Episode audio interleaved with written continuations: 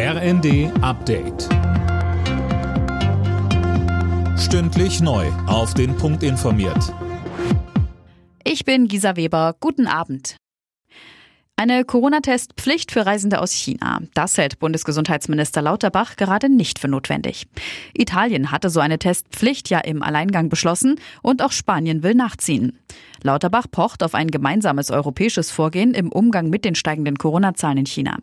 Derzeit gebe es keine Hinweise auf neue Virusmutationen, so der Minister. Trotzdem kann sich das ändern und daher bereiten wir ein Variantenmonitoring an den Flughäfen vor. Denn wenn sich neue Varianten ergeben würden, die Grund zur Besorgnis ergeben würden, dann würden wir sofort handeln können.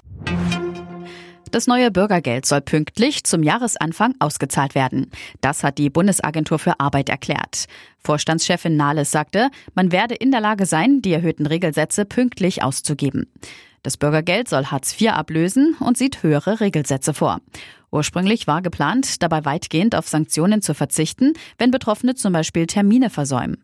Auf Druck der Union wurde das aber zurückgenommen.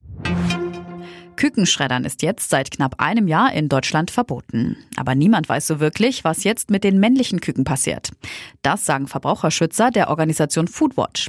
Selbst der Zentralverband der Geflügelindustrie kann über den Verbleib der Tiere nur spekulieren, heißt es von Foodwatch-Geschäftsführer Metmann. Die Verbraucherschützer haben nach eigenen Angaben Anhaltspunkte dafür, dass die Küken ins Ausland transportiert werden, um sie dort doch noch zu schreddern. Sonnenrekord in Deutschland. Der Wetterdienst zählte dieses Jahr so viele Sonnenstunden wie noch nie seit Beginn der Aufzeichnung. Auch ein Wärmerekord ist noch möglich. Das weiß der DVD aber erst Anfang Januar, wenn alle Daten vorliegen. Alle Nachrichten auf rnd.de